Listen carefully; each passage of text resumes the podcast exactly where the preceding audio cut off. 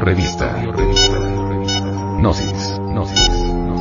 Edición 182 julio del 2009.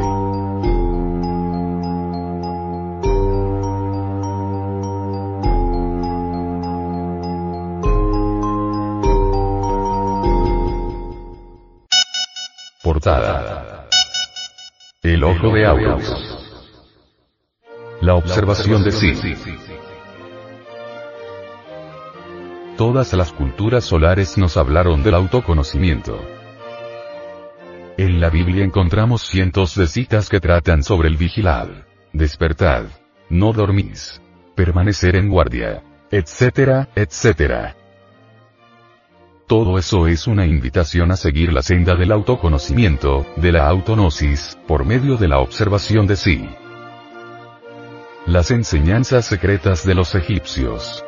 El estar en guardia, en el estado de alerta, o íntima recordación de sí mismo, o tercer estado de conciencia, lo representaron con el ojo de Aurus.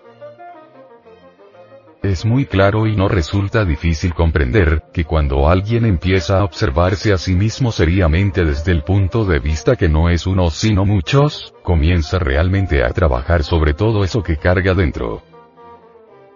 Es óbice para el trabajo de observación de sí los siguientes defectos psicológicos. Mitomanía, delirio de grandeza, creerse un dios. Ecolatría, creencia en un yo permanente. Adoración a cualquier especie de alter ego. Paranoia. Sabiondez. Autosuficiencia. Engreimiento. Creerse infalible. Orgullo místico. Persona que no sabe ver el punto de vista ajeno. Cuando se continúa con la convicción absurda que se es uno, que se posee un yo permanente, resulta algo más que imposible el trabajo serio de observación de sí mismo.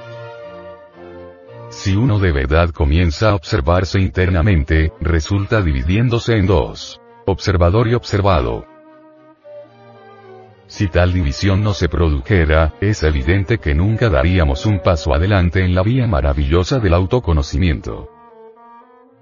¿Cómo podríamos observarnos a sí mismos si cometemos el error de no querer dividirnos entre observador y observado?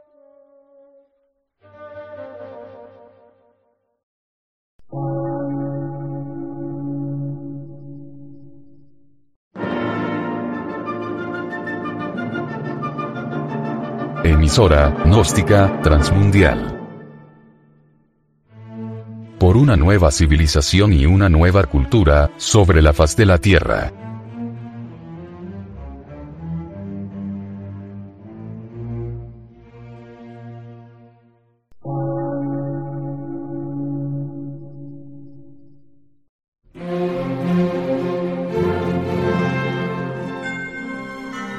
Medio de radiodifusión.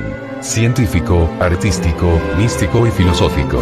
De la Asociación Colombiana de Centros de Estudios Gnósticos, Antropológicos, Psicológicos y Culturales. A. C.